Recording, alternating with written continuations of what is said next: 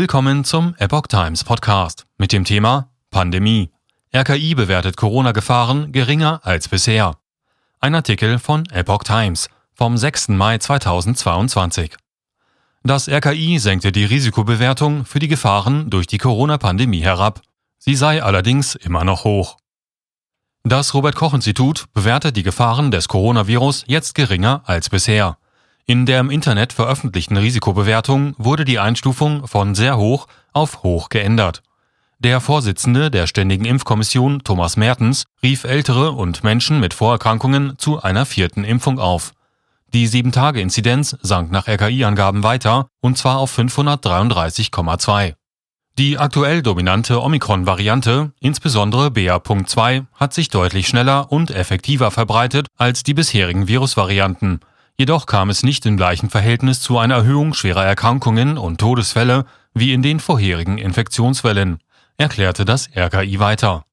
Gleichwohl bleibe es weiterhin wichtig, dass die Bürger bewährte Vorsichtsmaßregeln wie das Halten von Abstand und das Tragen von Masken weiterhin einhielten, so das RKI.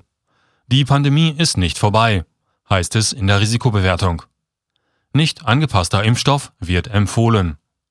Mertens sagt den Zeitungen der Funke Mediengruppe, Menschen über 70 und andere mit besonderem Risiko für eine schwere Erkrankung sollten jetzt die Zeit nutzen, um ihren Schutz durch eine vierte Impfung zu verbessern. Es gebe mittlerweile weitere Daten, die belegten, dass ein zweiter Booster für diese Gruppe sehr sinnvoll sei. Ältere und andere Risikogruppen sollten nicht darauf warten, bis ein an die Omikron-Variante angepasster Impfstoff kommt, sagte Mertens weiter. Die Tübinger Notärztin Lisa Federle kritisierte die Beibehaltung der Quarantänevorschriften in Deutschland. Die einen halten sich sowieso nicht dran, es wird gar nicht kontrolliert, und die, die sich daran halten, machen das so oder so, sagte Federle im Wochentester-Podcast von Kölner Stadtanzeiger und Redaktionsnetzwerk Deutschland. Bei weitem nicht so gefährlich.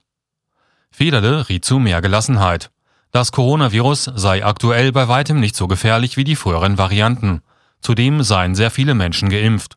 Das heißt, ich muss ein gewisses Risiko eingehen, dass der eine oder andere das Virus mit sich herumträgt und es gar nicht bemerkt und mich anstecken kann. Aber es wird nicht so schlimm sein, sagte sie. Die Zahl der Corona-Neuinfektionen auf 100.000 Einwohner binnen sieben Tagen hat am Donnerstag noch bei 566,8 gelegen, vor einer Woche bei 758,5. Die Zahl der gemeldeten Neuinfektionen binnen 24 Stunden lag laut den Angaben von Freitagmorgen bei 85.073, nach 96.167 am Vortag. Das RKI registrierte zudem 214 neue Todesfälle im Zusammenhang mit dem Coronavirus